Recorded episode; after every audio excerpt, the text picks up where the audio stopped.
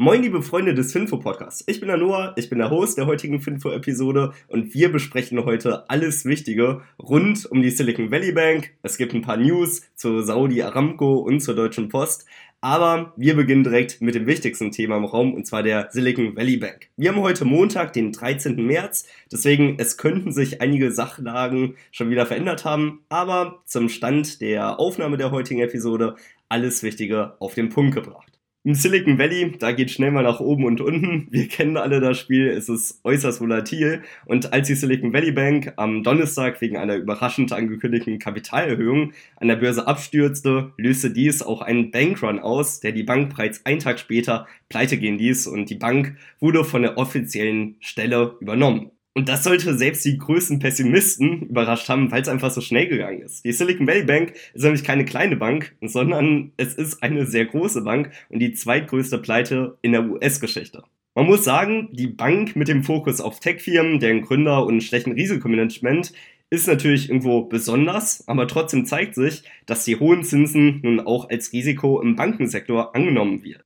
Das Problem der Bank war, dass sie sich nicht wirklich gegen Zinsänderungen abgesichert hat und ihre stark gestiegenen Einlagen in langfristigen Anleihen angelegt hat, die nun stark an Wert verloren haben. Ihr wisst ja, die Zinsen, die steigen aktuell richtig hoch und die Anleihen, die die Silicon Valley Bank hatte, das waren halt etwas ältere, da gab es noch nicht so hohe Zinsen und nun ist es halt passiert, Zinsen steigen, sprich die Anleihen, die sie gehalten haben, mit einem geringeren Zins, die wären weniger wert und somit hat die Silicon Valley Bank einige Verluste erzielen müssen. Und dieser Verlust an Einlagen erschöpfte die Cash-Reserven und bei den verkauften Wertpapieren wurden Verluste erzielt, die das Eigenkapital auch nochmal geschmälert haben und eine Kapitalerhöhung nötig machten. Jetzt war aber das Problem, wenn man eine Kapitalerhöhung aufnimmt, ist es natürlich gut, wenn der Aktienkurs hoch ist. Jetzt ist der Kurs der Silicon Valley Bank aber ordentlich gedroppt, sprich man musste noch mehr Aktien abgeben für irgendeinen signifikanten Betrag hier wieder ausstocken hätte können.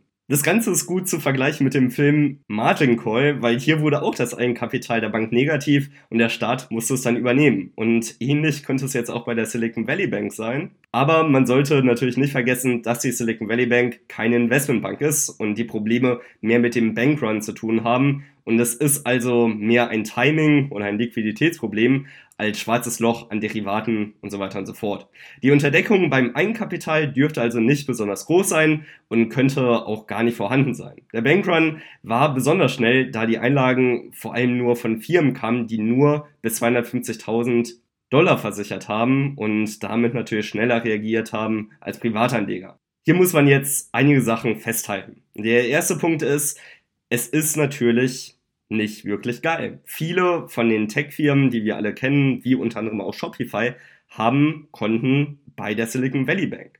Angaben zufolge ist es so, dass knapp die Hälfte aller Silicon Valley Startups auch wirklich hier Bankkunden sind. Das bedeutet, dass ein gewisser Teil von Bankeinlagen hier wirklich gelagert sind. Da kommen sie jetzt nicht so schnell ran und auch die Finanzierung wird dann natürlich schwerer, weil auch die Silicon Valley Bank einige, einige Finanzierungsrunden gelauncht hatten. Man muss aber auch sagen, es könnte sein, dass es für uns als Aktienanleger was Gutes ist. Und zwar müsste es der FED jetzt klar sein, dass weitere Zinserhöhungen extrem gefährlich sind und die Gefahr besteht, dass weitere Banken wegen der nun diskutierten Problematik ähnliche Probleme bekommen. Und auch wenn die Silicon Valley Bank besonders war, kann man natürlich davon ausgehen, dass dann auch andere Banken, wie auch deutsche Banken, hiervon betroffen sein könnten. Davor hieß es immer, dass die Fed weiter hawkisch sein wird, aber jetzt hat man gesehen, hm, wenn man weiter die Zinsen so erhöht, können wirklich große Banken vor die Hunde gehen und genau das will man natürlich vermeiden. Und genau deswegen könnte es auch für uns Anleger ein positives Ereignis sein. Ganz gegensätzlich zur Silicon Valley Bank hat Saudi Aramco, der Ölriese, fantastische Nachrichten hervorgebracht. Und zwar haben sie ihre Jahresbilanz vorgelegt und mit 161 Milliarden US-Dollar haben sie den höchsten Jahresgewinn der Unternehmensgeschichte vorlegen können.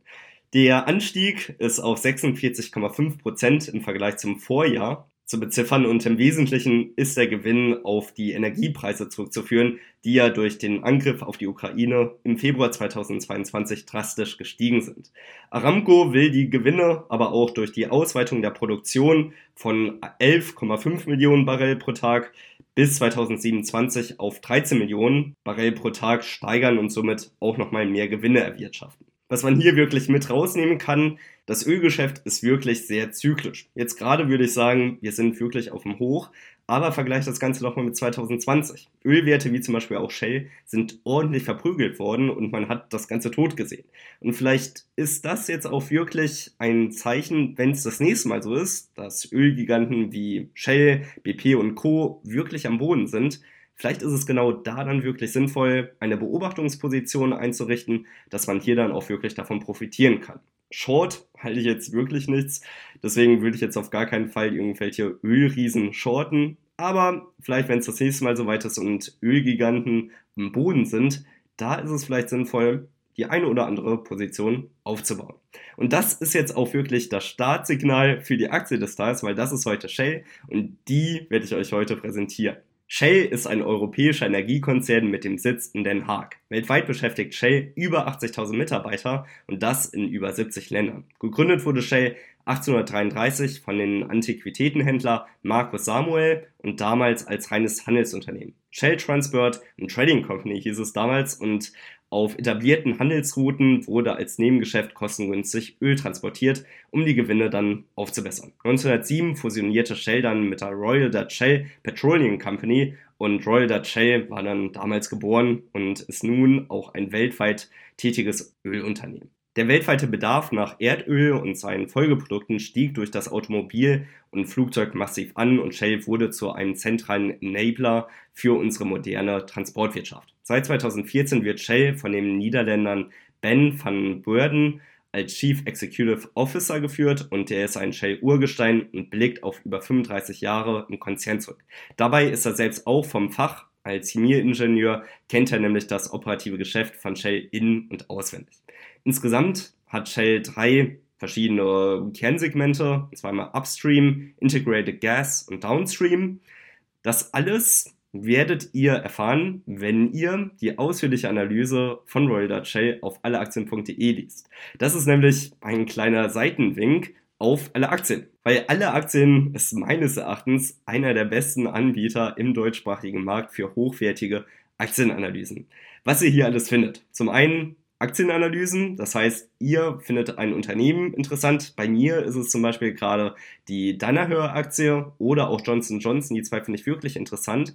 Aber ich weiß jetzt nicht genau, was sie machen. Und was mache ich da? Ich gehe auf alleaktien.de und schaue mir dann einfach mal die Analyse an. Das Ganze gibt es als PDF, aber auch als Podcast eingesprochen. Das heißt, wenn ich dann morgens zu meiner Runde gehe, dabei noch einen Kaffee in der Hand, dann höre ich mir an, was Johnson Johnson überhaupt macht. Und das finde ich wirklich cool, weil man kann auch einfach dem Support-Team nochmal schreiben, wenn man hier Fragen hat zu einzelnen Bereichen. Schreibt man dann einfach an Premium mit alle Aktien eine E-Mail, hey, ich habe XY nicht verstanden, könnt ihr mir das bitte einmal aufdröseln? Und dann kriegt man auch eine Antwort. Das finde ich zum einen richtig cool. Oder wenn man generell ein bisschen unschlüssig ist, dann geht man halt einfach auf die Watchlist, guckt sich's an und da findet man dann auch wirklich verschiedene Unternehmen, einmal eine Kurzbeschreibung, was sie machen und dazu dann auch eine Renditeerwartung, die das professionelle Team ermittelt haben. Und ganz ehrlich, die werden besser Bescheid wissen über Aktien als ich selbst. Und genau deswegen ist das Tool spannend. Auch cool, das hatte ich jetzt auch das eine oder andere Mal gesehen, wenn man keine wirkliche Ahnung hat, was man jetzt aktuell tun soll und generell ein bisschen unzufrieden ist mit dem Portfolio, schickt man das Ganze auch an alleaktien.de und dort kriegt man dann auch gesagt, was cool ist und wo vielleicht ein bisschen Neopotenzial drin steckt. Und das finde ich ist wirklich eine geile Range an Produkten, die man hier bekommt und auch wirklich von Leuten vom Fach. Das Ganze macht wirklich Spaß zu benutzen. Testet das Ganze aus. Und wenn ihr euch heute anmeldet, dann könnt ihr sogar drei Monate kostenlos sichern. Wie ihr das macht, entweder ihr geht auf alleaktien.de slash lp2, da kommt ihr dann natürlich drauf, könnt 30 Tage kostenlos testen. Im zweiten Schritt, da schreibt ihr dann bitte am Premium at alle Aktien die Mail mit dem Betreff Finfo x alle Aktien und dann seid ihr schon dabei. Wenn ihr reaktivieren wollt, schreibt uns einfach eine E-Mail, da machen wir das Ganze für euch. Ich freue mich wirklich, wenn ihr dabei seid, weil gerade in Zeiten wie jetzt ist es einfach gut, professionelles Research an der Hand zu haben, damit man auch weiß, wie man agieren soll. Hier gibt es nämlich auch Formate wie die kaufenswertesten Aktien des Monats. Es gibt auch verschiedene Depots, die ihr nachbilden könnt, wie zum Beispiel das Dividendendepot, das alle Aktien Qualitätsscore Depot. Das hat übrigens dieses Jahr auch einen positiven Ertrag schon erwirtschaftet, im Gegensatz zum S&P 500 und Co. Also wirklich fantastische Arbeit, die hier geleistet wird. checkt's unbedingt ab und mit einer Mail seid ihr dabei und könnt das Ganze drei Monate kostenlos testen. Zu guter Letzt kommen wir aber zur Deutschen Post, weil die haben sich jetzt endlich mit der Verdi geeinigt und man hat einen neuen Tarifvertrag für die 160.000 Beschäftigten gefunden. Und zwar hat jetzt am Freitag die vierte Verhandlungsrunde stattgefunden am Samstag hat man dann das Ergebnis verkündet. Und zwar ist es so, dass ab dem 1. April pro Mitarbeiter 340 Euro im Monat mehr gezahlt werden. Das sind knapp 11,5 Prozent plus. Die Verdi hatte ursprünglich 15 Prozent angestrebt. 11,5 Prozent ist aber scheinbar auch gut. Man hat dazu eine Sonderzahlung von 3000 Euro über 15 Monate ausgefochten. Das sorgt dafür, dass die Beschäftigten von der Deutschen Post mehr Geld verdienen, aber natürlich das Unternehmen auch mehr Lohn zahlen muss. Ich persönlich denke, das ist aber auch in Ordnung so. Und das war eigentlich das ganze Wichtige für diese News und natürlich auch wichtig für alle, die bei der Deutschen Post arbeiten und auch natürlich für alle Aktionäre der Deutschen Post. Das allerdings war es jetzt mit der heutigen Episode des Finfo Podcasts. Ich hoffe, du hattest Spaß beim Zuhören. Ich wünsche dir einen fantastischen Wochenstart. Hoffe mal, dass das Ganze mit der Silicon Valley Bank natürlich irgendwie gut vonstatten läuft, dass jetzt die Börsen nicht komplett eincrashen. Wobei man da sagen muss, wäre natürlich auch geil, dass man hier günstig einsteigen kann. Aber natürlich ein Crash ist immer irgendwie doof. Das war's jetzt. Ich wünsche euch einen wunderschönen Montag. Macht's gut. Ciao.